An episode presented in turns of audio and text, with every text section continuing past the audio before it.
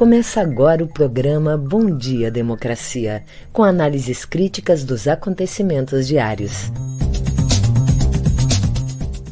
Apresentação de Paulo Tim e Babiton Leão.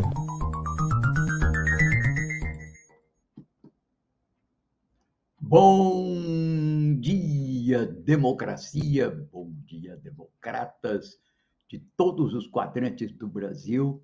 Bom dia, companheiros que nos seguem nesse programa há já mais de ano. Meus caros colegas de trabalho, convidados de hoje, o meu cordial bom dia.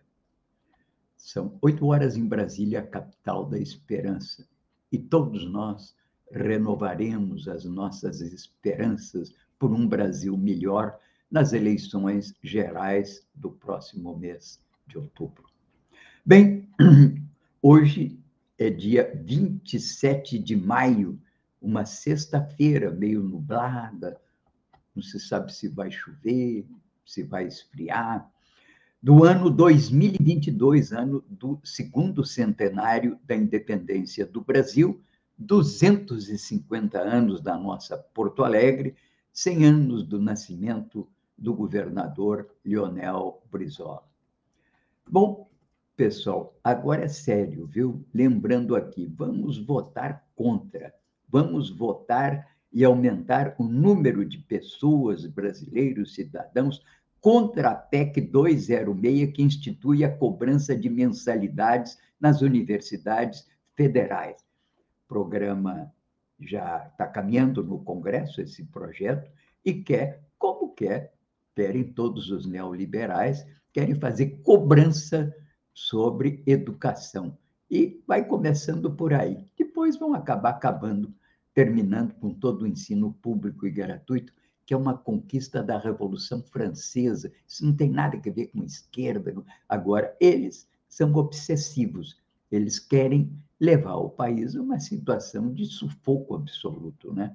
Mas bem, portanto, vamos lá votar. Vai aqui na nossa newsletter de hoje o link para que você possa votar e leia a matéria no Brasil de Fato a respeito disso. Bem, vamos aqui rapidamente ao resumo das notícias do dia do G1.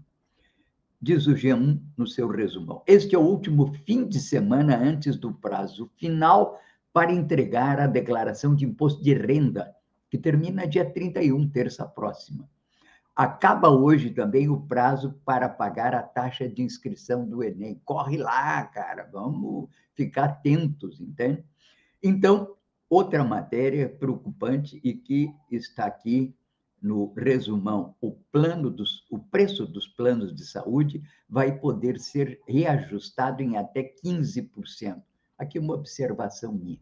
Plano de saúde privado é o que, de certa maneira, identifica o acesso da população brasileira à classe média. Existe cerca de 45 milhões de planos de saúde, diminuiu muito o número de planos de saúde durante a pandemia, pela crise, pela, pelo, pelo arroxo salarial da própria classe média. Mas isso nos dá uma ideia do que é a população brasileira. Nós temos 120 milhões de pessoas que são eleitores. Dos 140 milhões de eleitores brasileiros, 120 milhões ganham até um salário mínimo. Temos a classe média, que são esses que têm acesso aos planos de saúde, que agora vão pagar mais caro, sem ter reajuste no seu salário, que é em torno de 45 milhões. Depois são as crianças né, e os adolescentes, e completa o quadro total da população brasileira.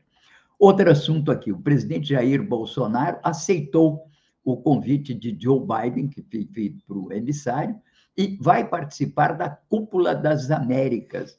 O presidente do México ainda não decidiu, não irá se não forem convidados todos os presidentes latino-americanos, especialmente de Cuba, Nicarágua e Venezuela. E um asteroide, pessoal, de quase dois quilômetros vai passar perto da Terra amanhã. Fiquem de olho, hein?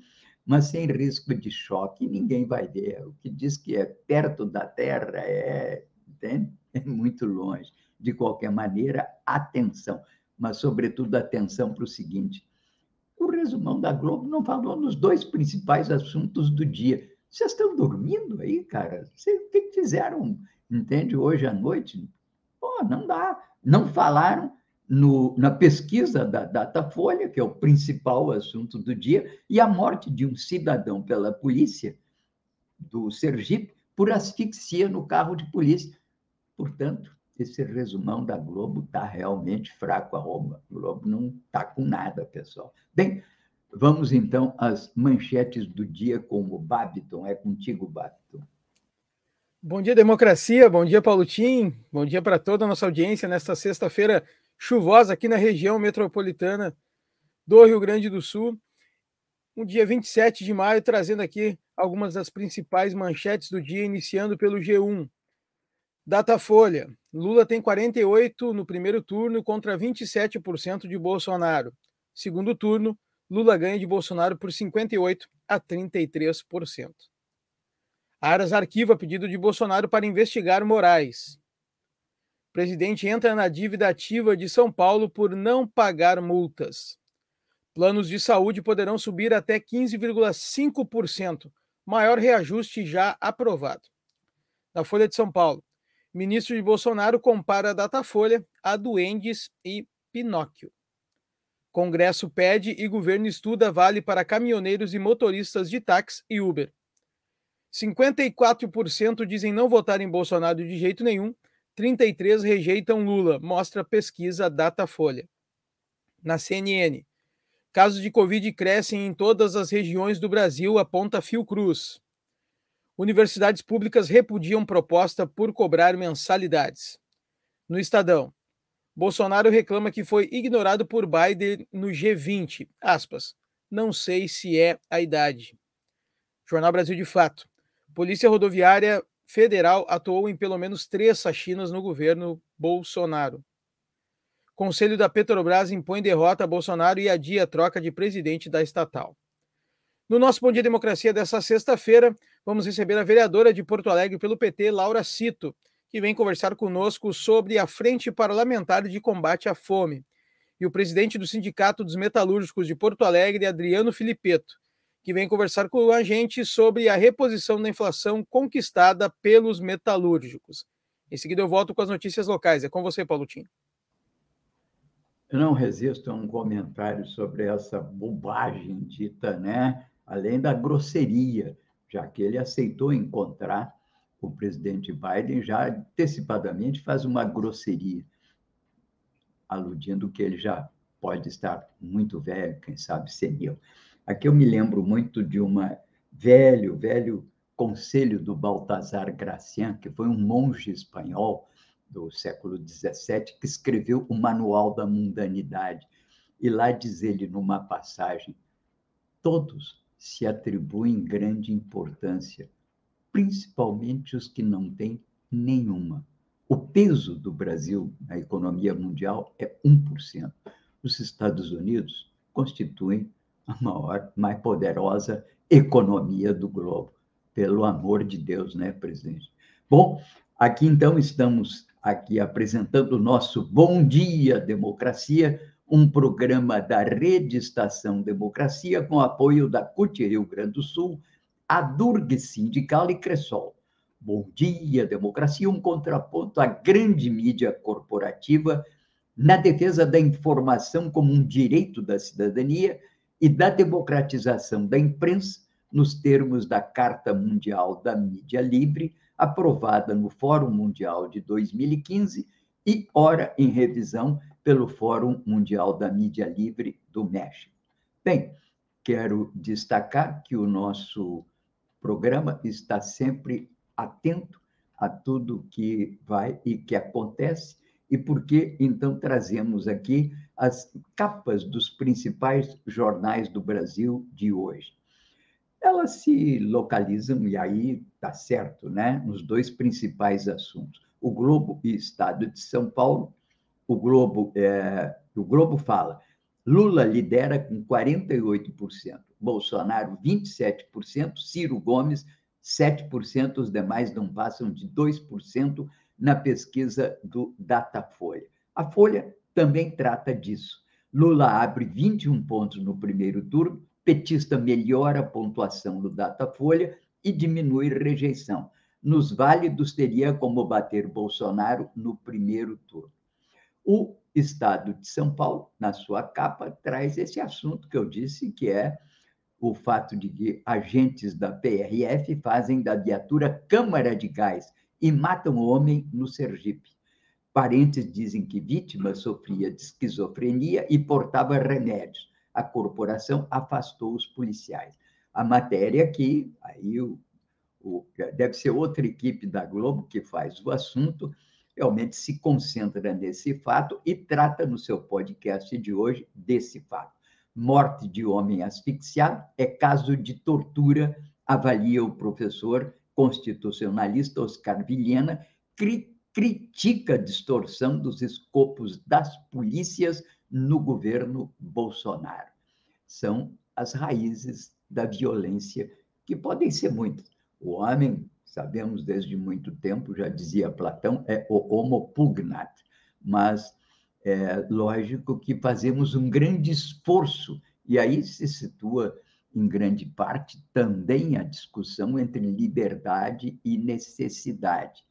Para nós contemporâneos, a liberdade é um pré-requisito que nos permite compreender a importância de termos essa liberdade para entender os processos da vida, do homem, da sociedade.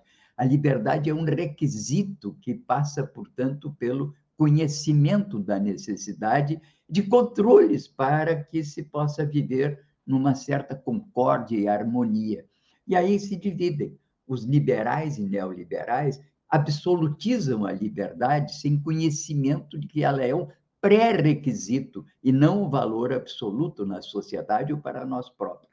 Bem, acontece isso. Nos Estados Unidos estamos vivendo isso e aqui no Brasil também. Essa tentativa contemporânea da extrema-direita de exaltar o valor absoluto da liberdade sem compreender que ela é, para nós modernos, um pré-requisito do entendimento do mundo das coisas e, portanto, no reconhecimento da necessidade de controles para a vida em harmonia. E isso significa o reconhecimento da lei, que para as repúblicas democráticas é a sagrada Constituição.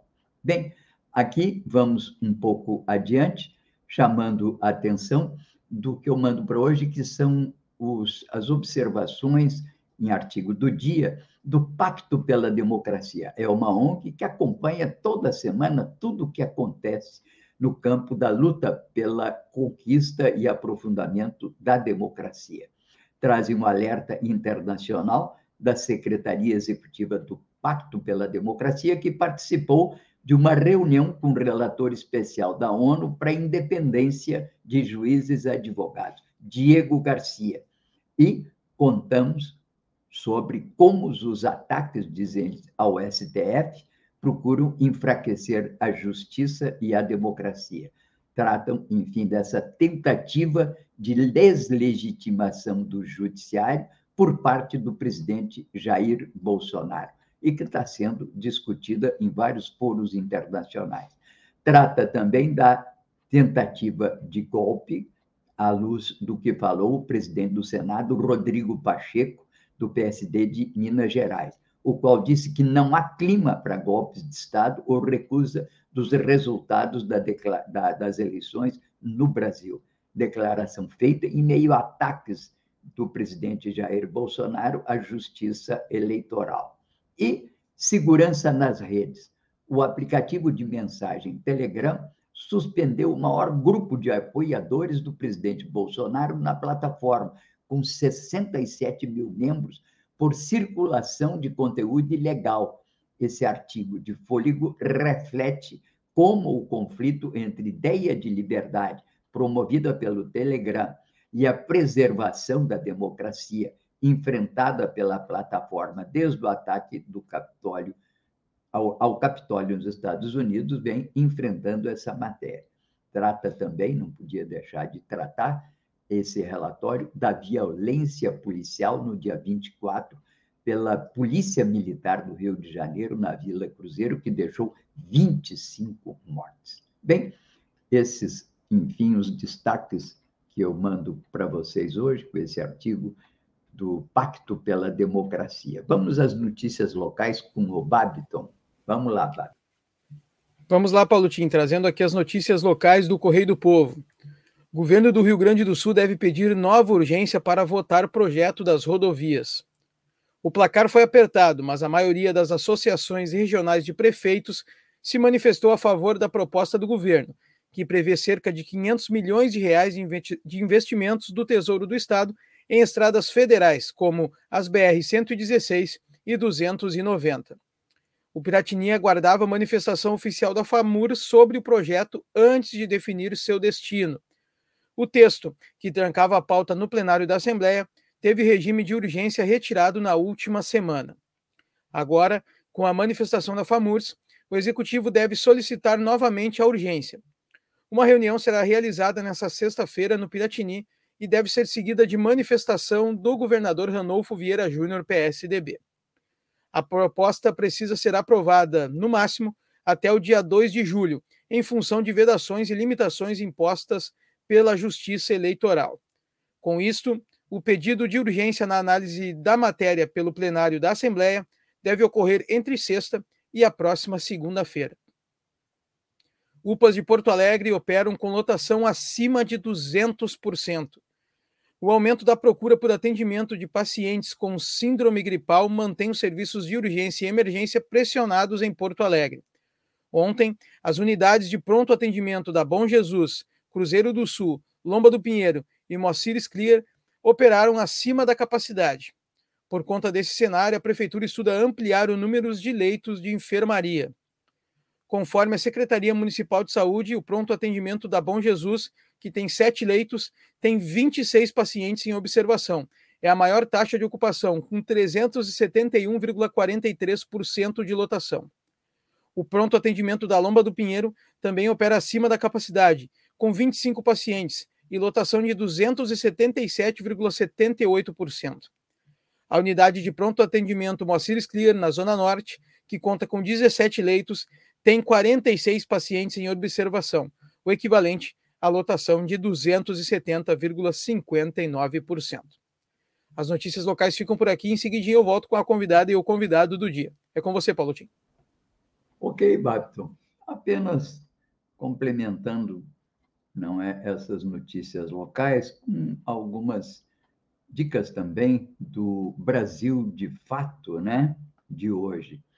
Primeiro, a agenda cultural do Brasil de fato, né? Você está procurando o que fazer no fim de semana, tem sábado, hoje à noite, domingo, né? Dê uma olhada na agenda cultural do Brasil de fato. Vai aqui o link na nossa newsletter, mas se você quiser, pode procurar direto aí e vai encontrar essa agenda.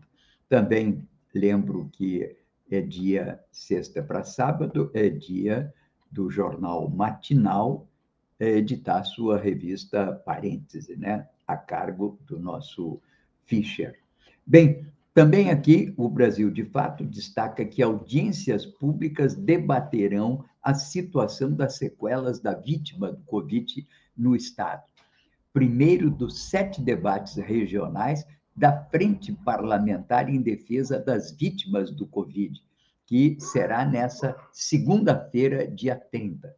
Nós aqui, desde o ano passado, quer dizer, desde o início da pandemia, porque já praticamente iniciamos o nosso Bom Dia Democracia num período em que a Covid já estava em curso, destacamos aqui a importância de se ter um amparo estatal e judicial, se for necessário, através da justiça, para esses sequelados né, pela doença. Dentre eles, milhares, não se sabe direito quantos, não houve um recenseamento para isso, de órfãos que perderam pai e mãe Onde é que está o projeto? Senador Paim, o senhor tão preocupado com a questão social, apresente um projeto para garantir a esses jovens reféns, entende? Uma bolsa de estudo para que eles cheguem até os 18 anos, possam trabalhar. Mas, enfim, essas audiências são muito importantes. o Oscar Plentes, inclusive, estava sempre aqui conosco, advogado, tratando da importância de todos aqueles que têm sequelas e que foram prejudicados de alguma maneira pela doença, perderam o emprego, tiveram problema, que recorram à justiça, procurem um advogado. Há duas associações que estão tratando disso, já os trouxemos aqui para conversar, quem sabe oportunamente, até em razão das audiências públicas, possamos fazer de novo semana que vem, porque é o canal onde você se informa sobre os seus direitos. Parabéns, portanto, à Frente Parlamentar em defesa das vítimas do Covid e que abre, portanto, nessa segunda, mais debates sobre essa matéria. Comunidade da Zona Leste, já o, o Babiton tem falado nisso, de Porto Alegre, protesta por mais médicos e estrutura na UBS. O grupo de mulheres Vidas de Luz Paulina Mendes, da Vila São José, fez manifestação e feira de produtos e continua expressando a sua a necessidade de melhorar a estrutura da UBS. Bom, evento gratuito debate também a importância da psicologia na educação. O encontro promovido pelo CEPERS aconteceu no Teatro Dante Baroni, da Assembleia Legislativa. Vamos agora ao nosso primeiro convidado do dia. É contigo, Babto. Bom, Paulo, Paulo Tim, temos o, aguardando aqui a vereadora Laura Cito, ela está com um probleminha de conexão, em seguidinho ela já está entrando e a gente volta aqui com a vereadora do PT em Porto Alegre, Laura Cito. Por enquanto, com você, Paulo Tim. Ah, ok, perfeito. Eu aproveito, então, para falar um pouquinho sobre o processo eleitoral em curso à luz do que foi a pesquisa do Datafolha, já falamos nos números, né? Divulgada ontem, eu diria, meu editorial, sem medo de ser feliz. Divulgada a pesquisa do Datafolha, evidencia não só uma forte vantagem de Lula, com 48%, sobre Bolsonaro, com 27%, mas um aumento significativo do petista na última semana, fruto até da própria polarização que vai adensando o voto útil a seu favor. A perspectiva de poder lhe confere uma força gravitacional, tanto de eleitores como de políticos e até empresários.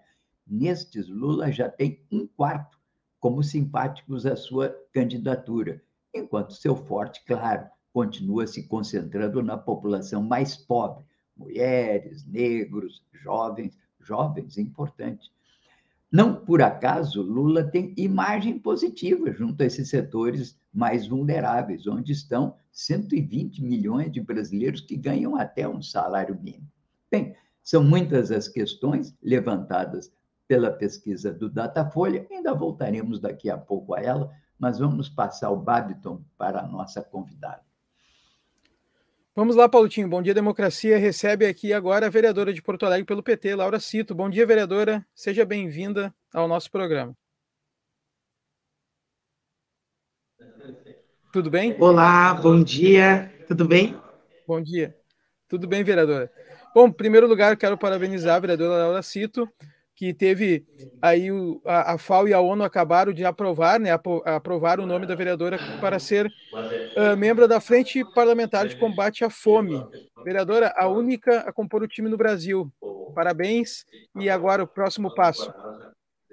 Muito obrigada, né? Fiquei muito feliz com, com o reconhecimento, né? E com a oportunidade de poder, junto com diversos outros países da América Latina, estar tá podendo pensar estratégias de combate à pobreza extrema, de combate à fome, né? É, nós no Brasil que lutamos tantas décadas para poder sair do mapa da fome e sob um governo completamente descompromissado com o povo trabalhador, infelizmente encontramos uma profunda crise econômica, uma profunda crise sanitária e retornamos de uma forma é, extremamente visceral, né? É, para este mapa, né? Então, a expectativa é que nos próximos dias eu possa uh, assumir, a partir disso, integrar o grupo de trabalho uh, que vai reunir países uh, da América Latina e do Caribe para poder pensar essas estratégias. Lembrando que a nossa região, depois da África, é a região no mundo onde se encontra o maior número de pessoas em situação de insegurança alimentar, né? especialmente neste último período de profunda crise aí que nós vivemos aí no, no sistema econômico mundial. E esse é um trabalho que a vereadora já vem fazendo aqui em Porto Alegre, né, vereadora? Com projetos sempre visando essa, essa questão da fome, né? Sim, sem sombra de dúvidas. É, é, eu, ao longo do período que nós construímos nossa candidatura, fui compreendendo o quanto que o tema da segurança alimentar, que era um tema que eu já já tratava, ele deveria ser uma centralidade do nosso mandato.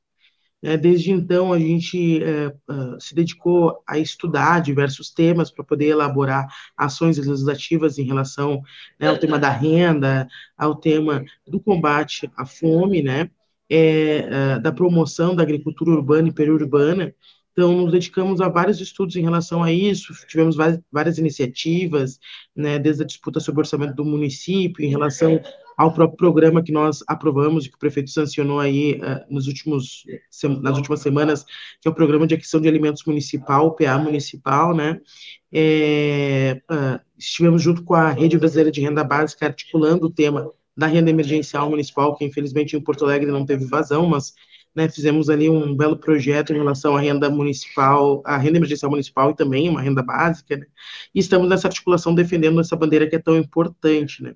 E como uma ação direta, porque eu acredito muito que devemos ter não só ações eh, legislativas, de elaboração, mas também ações diretas, nós hoje construímos nosso mandato uma rede de 13 cozinhas comunitárias, né, atingindo todas as regiões da cidade, distribuímos mais de 60 mil refeições aí ao longo do último ano, né?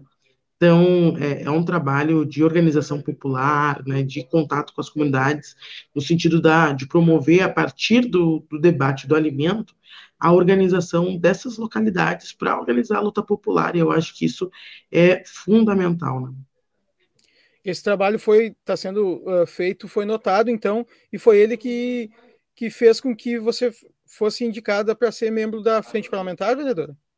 Ele é um Não, principal so... indicativo? Sem sombra de dúvidas, o conjunto das nossas ações e do nosso esforço, ele foi definitivo. Quando nós é, fizemos a nossa frente parlamentar pela segurança alimentar e nutricional na Câmara, a qual eu sou presidenta, né, é, nós convidamos a FAO para estar presente. E lá a FAO pôde é, ter contato também com essas cozinhas, com os movimentos sociais, os quais nós temos uh, uh, dialogado muito, né? E tem sido muito, muito legal mesmo. Certo. A vereadora aceitou nos atender rapidamente, pois ela está com a agenda cheia hoje. Eu quero no agradecer interior. muito.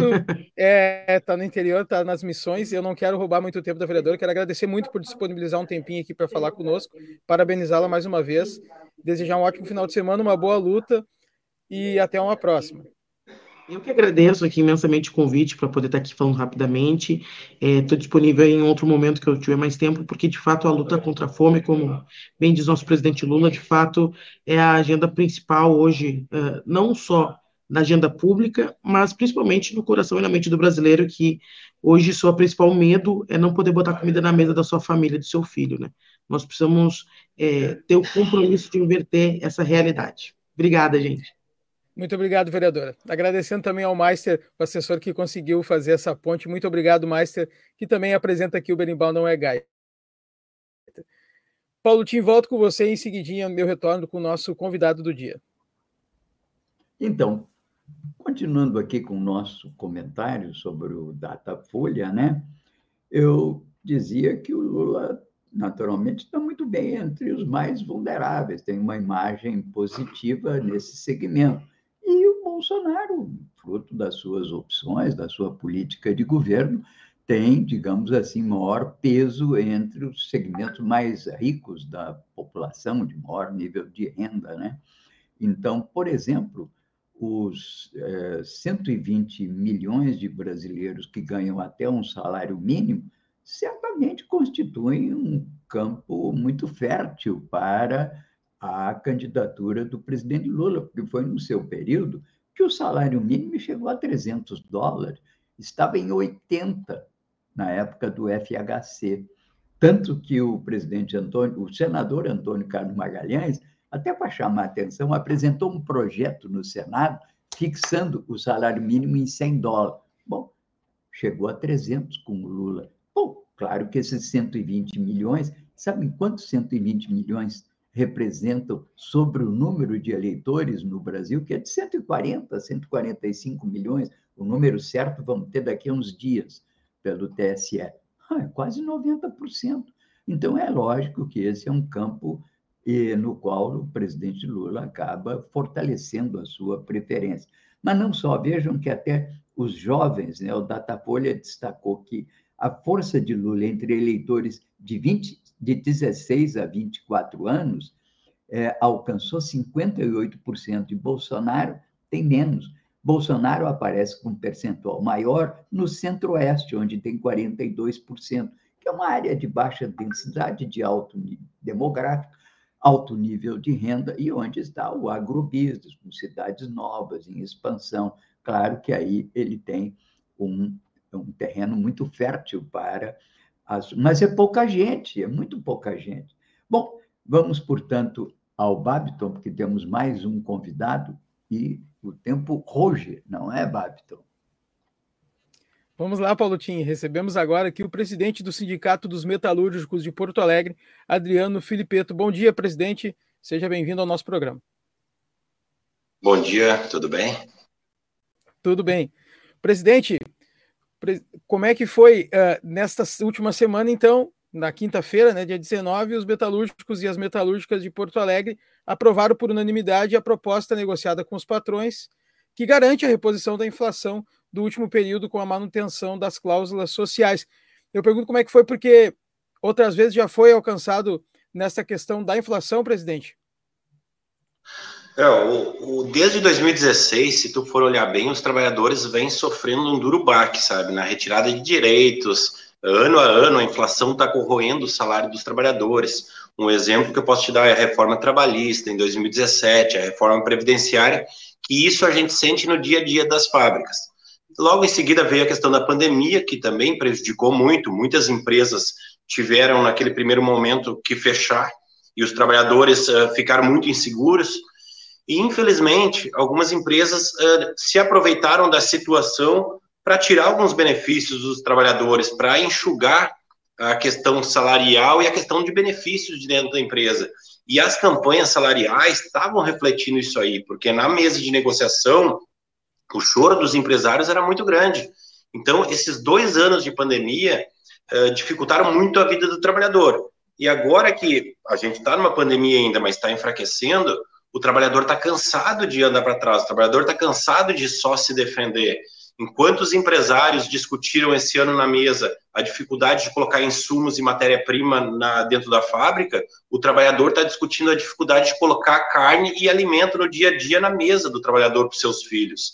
Então, quando a gente foi para a fábrica, para a porta de fábrica, discutir com os trabalhadores, escutar o que eles tinham para nos falar, todos disseram a mesma coisa. Pode estar difícil para as empresas, pode estar difícil para nós, para todo mundo, mas nem, não tem mais fragilizado nessa estrutura do que o trabalhador. E os trabalhadores disseram: ou a gente avança nos direitos, ou a gente vai parar, a gente vai ter que lutar. Não tem como aceitar continuar retrocedendo desde o, como a gente está desde 2016 com o golpe. Então, uh, embora na negociação não tenha sido fácil, na porta de fábrica o trabalhador está muito receptivo está querendo conversar com o sindicato, está querendo discutir política, porque eles sabem que o reflexo dessa, dessa, desse arroxo que os patrões estão dando neles é o reflexo do golpe de 2016, das reformas que vieram em 2017 e da política que está aí no cenário nacional. Certo, presidente. Eu fui, eu, eu posso falar de uma experiência própria. Eu fui metalúrgico durante mais de 10 anos aí. Eu fico muito feliz com essa aprovação e sei da força que tem e da, e da, e da campanha que o sindicato faz. E se não é o sindicato do, do metalúrgico, para o metalúrgico, óbvio, né? Uh, a vida do, do peão, como a gente gosta de dizer, seria muito mais difícil, né, presidente? Então, esse, esse valor alcançado uh, faz com que né, mude muito aí a campanha para, para salário do, dos, dos funcionários. E como eu vinha lhe dizendo, uh, presidente, muito difícil chegar né, neste, neste ponto que vocês chegaram agora com a questão da inflação, né? Foi uma luta muito, muito difícil para ser conquistada. A ideia inicial dos patrões, ah, além de par... eles queriam parcelar o valor do INPC, que o INPC deu 12,47 para a nossa database. Eles queriam parcelar até dezembro, janeiro do ano que vem. Então, imagina, a gente está discutindo a inflação, não a inflação de agora, está discutindo dos últimos 12 meses que passaram já. Essa inflação já corroeu o salário dos trabalhadores.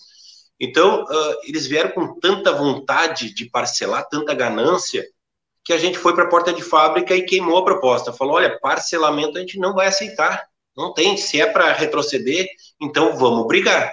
Não vamos afrouxar, não vamos perder os nossos direitos sem brigar. Então, os trabalhadores ficaram felizes, a gente conseguiu 12,50, foi 3 centésimos até acima do INPC. Os trabalhadores estão felizes. Porém, uma coisa que a gente está fazendo aqui no sindicato é continuar, mesmo depois do fechamento da convenção, na porta de fábrica, conversando com eles porque 12,5 é um reajuste bom, mas a gente sabe que isso não repõe tudo que a gente está perdendo aí na inflação. Uh, só nos últimos 12 meses, a gasolina aumentou 40%, a cesta básica em Porto Alegre aumentou 24%. Então, 12%, embora seja um reajuste bom, 12,5%, mas não, uh, não ainda contempla o que os trabalhadores perderam ao longo desses 12 meses. Então, a gente tem que continuar assim na porta de fábrica, não só levando o que foi fechado na negociação, mas discutindo outubro de 2022. Quem a gente vai eleger para o Congresso, para a presidência? Vamos eleger aqueles que estão defendendo a Fiesp, a Fiergs, aqueles que botaram o pato amarelo lá para defender as reformas, ou a gente vai votar em quem está discutindo com seriedade a revogação das reformas? esse, esse grande aumento da inflação nas coisas também foi um fato determinante para os trabalhadores né, aparecerem, aparecerem não, uh, estarem com tanta disposição, né, presidente? Uh, foi uma mobilização muito grande dos trabalhadores, né? Sim, tá, tá, tá muito bom de conversar com os trabalhadores, porque quando tu toca na questão do valor da cesta básica, na questão da gasolina, no preço da carne, nada mais a gente está falando do que o dia a dia dele. Quando ele sai da empresa, tem que botar gasolina no posto, quando ele vai no mercado, e quem não fica triste hoje em dia dos peão ali de olhar aquela prateleira de carne e ver 50 reais o quilo da carne? Não tem lógica isso aí para nós trabalhadores. Então, quando tu discute isso aí, tu discute o cotidiano deles. Então, os trabalhadores estão muito conscientes. É o momento dos sindicatos não se acomodarem, não ficarem dentro da estrutura e ir para a porta de fábrica e dialogar com os trabalhadores, porque é da fábrica que a gente veio e da fábrica a gente não pode sair. Certo, presidente. A gente agradece muito a sua participação. O tempo é curto aqui. Uh, lhe parabenizando aí pelo, pelo alcançado de vocês e desejando uma boa luta, um bom final de semana. Muito obrigado e bom dia a todos.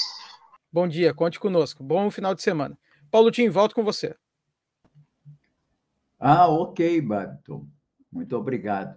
Bem, todo o dia eu trago aqui para vocês uma relação e comento um pouco algum texto, algum artigo, né, dos formadores de opinião, tanto da mídia corporativa, dos grandes jornais, como também da mídia alternativa. Até falei há pouco que selecionei hoje como artigo do dia na nossa newsletter o relatório semanal do Pacto pela Democracia.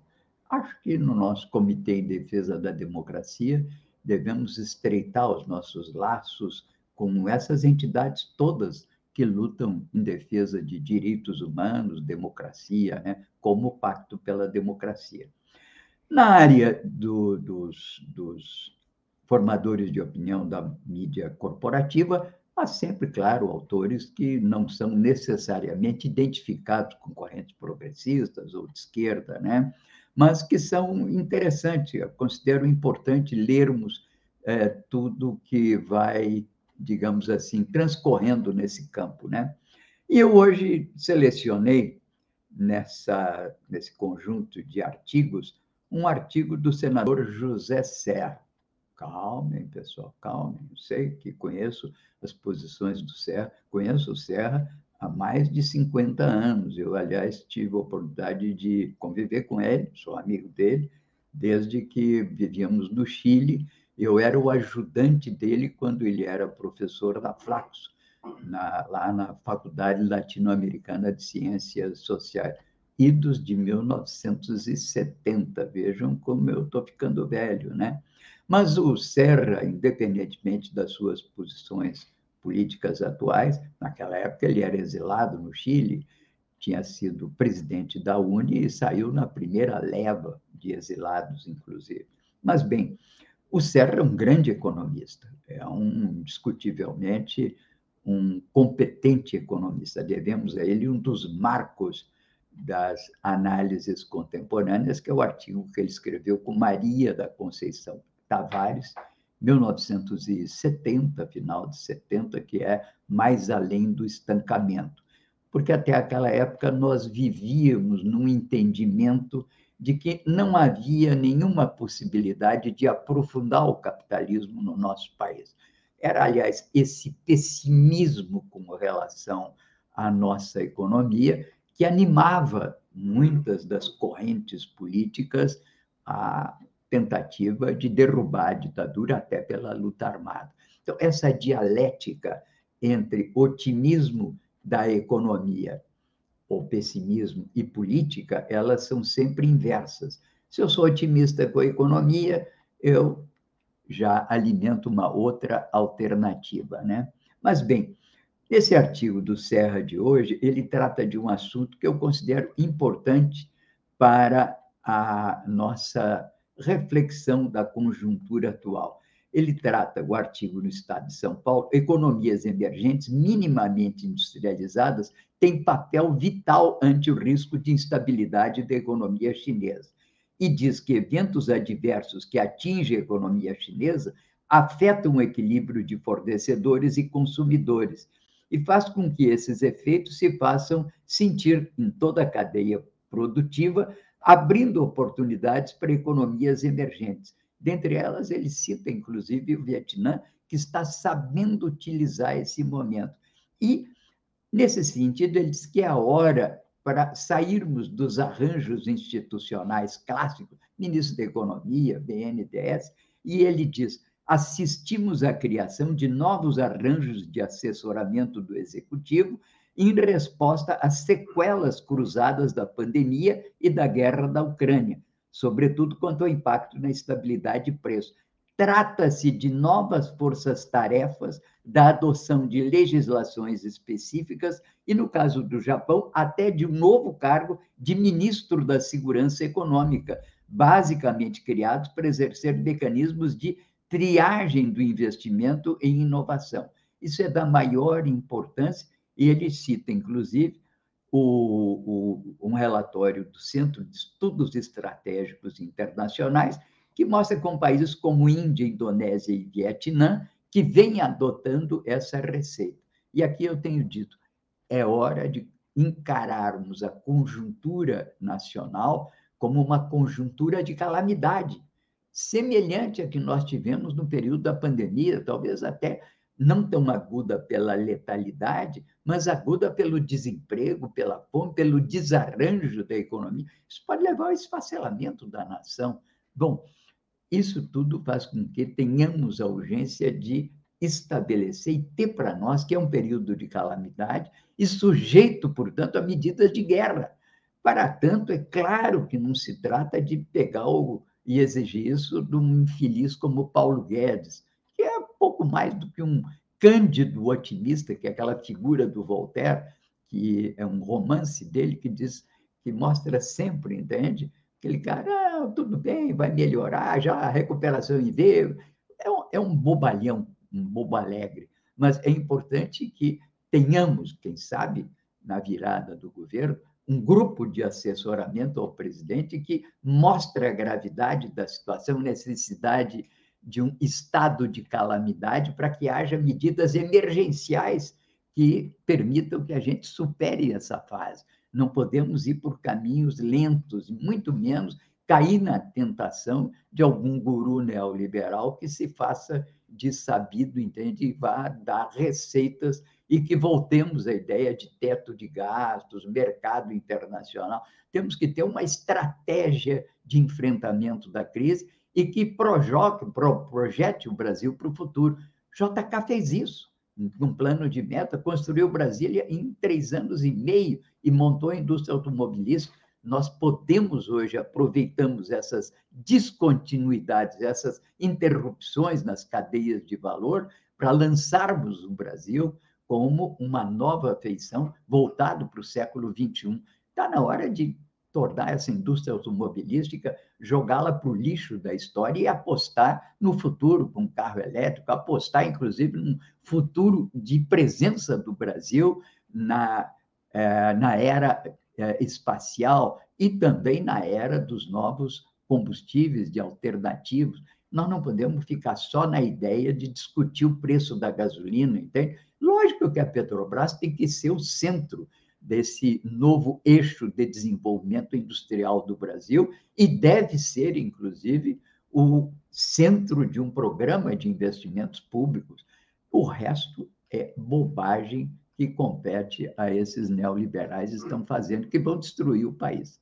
Bem, Babiton, vamos lá, dica do dia, e já emenda com a programação, quem sabe, né, Babiton? Vamos lá, Paulotinha. Programação de cinema na Cinemateca Capitólio vai ser a dica de hoje, nesta sexta e também no sábado. Hoje, dia 27, sexta-feira, o projeto Raros encerra a mostra. A mostra O Cinema Veio do Espaço, quando será exibido um longa-metragem surpresa lançado em 2022. Além disso, será exibido o cultuado filme de ficção científica Yugoslavo, Visitantes da Galáxia Arcana, de 1981, de Dusan Vukotic, o primeiro estrangeiro premiado na categoria Melhor Curta de Animação no Oscar. A entrada é gratuita. E amanhã, no sábado 28, começa a mostra Murnau, organizada pela Goethe Instituto Porto Alegre e pela Cinemateca Capitólio. Às 18 horas, inicia uma sessão especial do filme Nosferatu, clássico que celebra o centenário em 2022. A sessão será comentada pelo, pela pesquisadora Annalise de Carli. Todas as pessoas podem pagar meia entrada na mostra, que custará R$ reais. Bom, e vamos então, solicitado pelo Paulo Tim, trazendo a programação do dia aqui na Rede, que tem o um espaço plural às 14 horas. Acontece de segunda a sexta-feira aqui nos canais da Rede e também dos parceiros. E o programa de hoje vai abordar o ensino em casa e, e que aumenta né, a desigualdade entre alunos. Para conversar sobre o tema, vamos receber a doutora em psicologia de aprendizagem pela Universidade de Paris e ex-secretária municipal de Educação de Porto Alegre, Esther Grossi, a socióloga e presidenta licenciada da Associação Mães e Pais pela Democracia, Aline Kerber, e também o primeiro vice-presidente do CPR Sindicato, Alex Sarati. Hoje, então, às 14 horas, aqui na rede Estação democracia. E também hoje temos debate de conjuntura, nesta semana, debate de conjuntura econômica, que vai abordar política tributária, desonerações e evasão. O programa de hoje contará com a presença do pesquisador do IPEA e secretário adjunto da Política Econômica do Ministério da Fazenda, Sérgio Gobetti, também o autor fiscal da Receita Federal e vice-presidente do Instituto Justiça Fiscal, Dão Real Santos, e o prefeito de São Leopoldo e presidente da Associação Brasileira de Municípios, Ari Vanazzi. A apresentação é de Adalmir Marchetti e Volney Picoloto, ambos economistas, aqui na rede Estação Democracia, nos canais dos parceiros. Aproveita e vai lá e segue também no YouTube, assina o canal, ativa o sininho, Twitter, Instagram, no Spotify, no estaçãodemocracia.com. Você nos encontra em todas as redes. Você que está assistindo Bom Dia Democracia neste momento, ou o momento que estiver assistindo, não te esquece de deixar o seu joinha, a sua curtida e o seu like para cada vez mais fortalecer aqui o trabalho da rede Estação Democracia.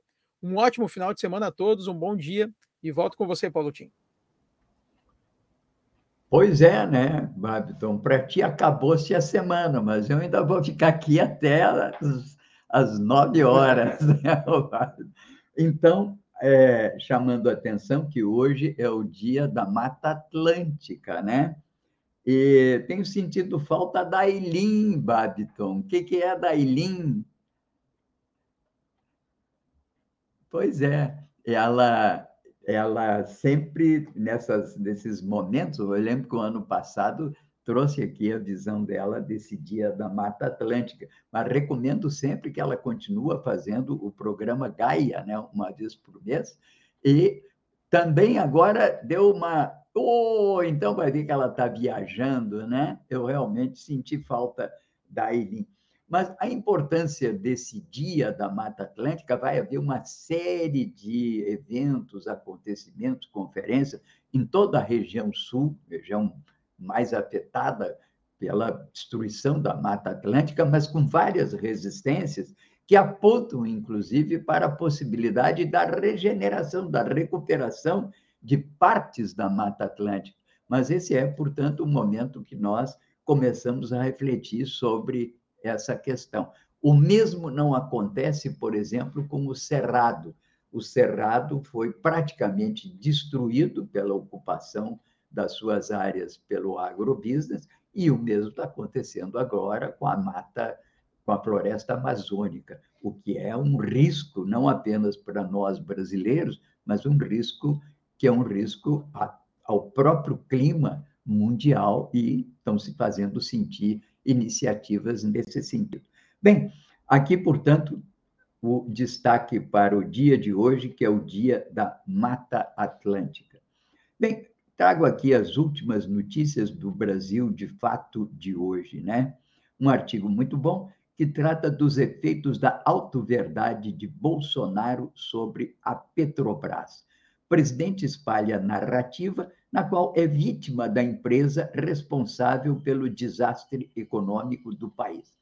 O presidente ex-presidente Lula, candidato, não é ex-adverso do Bolsonaro nas eleições de outubro, já respondeu, dizendo que, na verdade, isso é uma covardia dele, porque ele poderia muito bem mudar a política de preços da Petrobras e ter uma política para combustíveis no país. Tem força, tem inclusive a força parlamentar, já passou quantas emendas parlamentares com base no apoio que tem do Centrão, poderia eventualmente ter medidas mais audaciosas, mas se defende mudando o presidente da Petrobras, acusando a Petrobras de estupro. Olha, se há algum estupro da Petrobras, quem está estuprando é o principal responsável pela Petrobras, que é o presidente da República, que é o detentor, inclusive, da capacidade de nomear o presidente e os membros que compõem o seu conselho de administração. Artigo muito oportuno, tem repercutido muito, e eu volto a lembrar que está circulando com destino a Rio Grande uma caravana chamada do Brasil Soberano de Caminhoneiros, que traz exatamente essa mensagem que é a defesa da Petrobras e da necessidade de uma política de combustíveis para o país que seja diferente dessa da paridade internacional. E, pelo amor de Deus, né, analistas da Bandeirantes, da... parem de falar em exigências do mercado. Mercado não é Deus, entende? E quem tem a capacidade e a determinação de formular políticas são os respectivos governos. Vai dar esses conselhos lá para o presidente da China, o que, que ele vai dizer de vocês, entende? Porque a China adota políticas de câmbio que correspondam ao seu desenvolvimento e política de segurança estratégica que corresponde ao seu desenvolvimento. Aliás, o Putin foi mais longe, fez até uma barbárie, que foi a ocupação da Ucrânia, porque ele assumiu, pelo menos, a sua responsabilidade e está pagando com isso, entende? Uma perda de prestígio internacional muito grande, mas ele está conduzindo, inclusive, a guerra da Ucrânia, consequência das sanções que teve, ele está conduzindo a Rússia para um grande salto que é um salto de substituição de importações. O rubro já se recuperou e a taxa de juros mudou nessa semana para 11%, baixou, dando uma demonstração de que ele, enfim, está correndo o risco. Agora, ser presidente da República é correr riscos, inclusive de fazer coisas erradas, mas ter a coragem de fazê-lo em busca de uma saída para a população. Isso o presidente Bolsonaro não tem. Ele é uma coragem de fachada. Ele não compreende a diferença entre coragem física, sobretudo quem tem atrás de si um monte de seguranças armados, e o que é a coragem cívica, que se mede, como dizia, aliás, o Tancredo Neves, entende? Cujo discurso eu assisti durante muitos anos no Senado. que se mede pela profundidade dos ideais públicos dos homens que são realmente comprometidos com uma nação. Lógico que isso nos deixa pensando, né?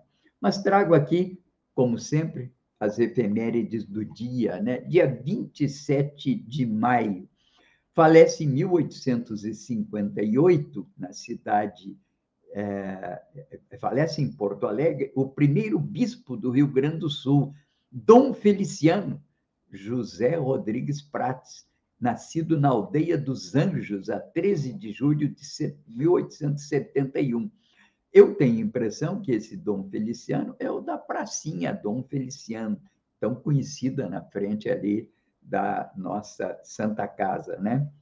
Bem, também em 1867, no dia 27 de maio, foi enterrada em Porto Alegre a última vítima do cólera, que fizera a sua segunda é, inversão, na verdade, a segunda ocorrência na província, nos primeiros dias de março e se estendeu até maio.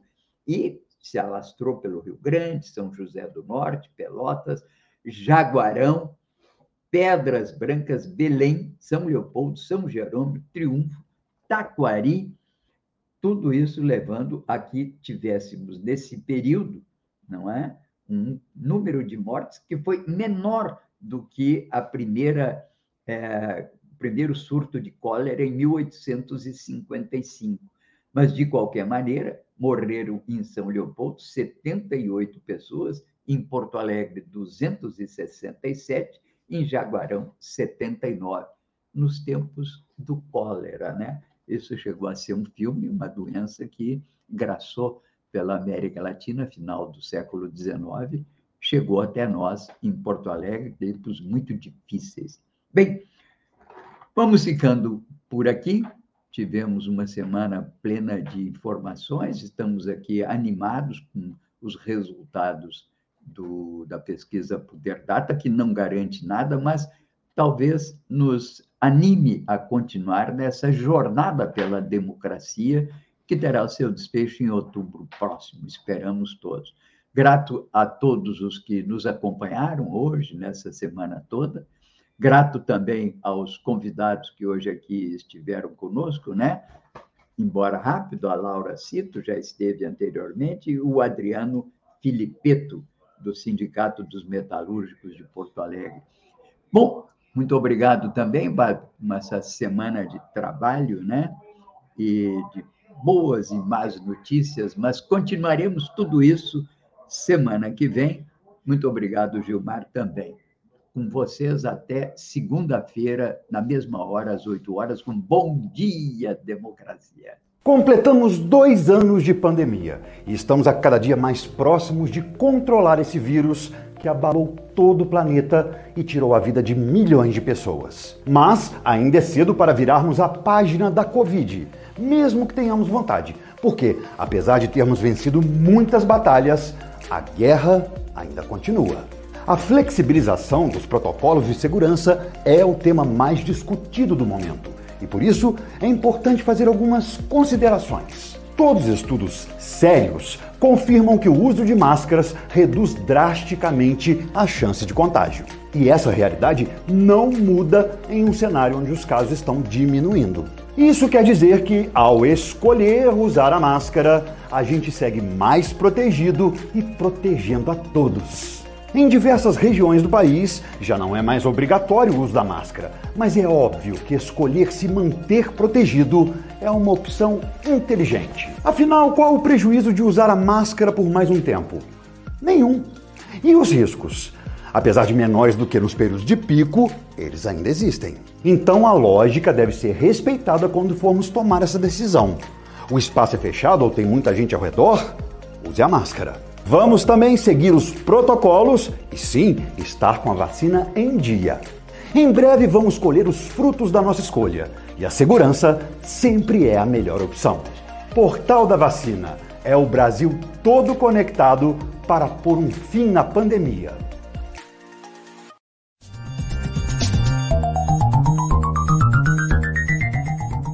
Este foi o programa Bom Dia Democracia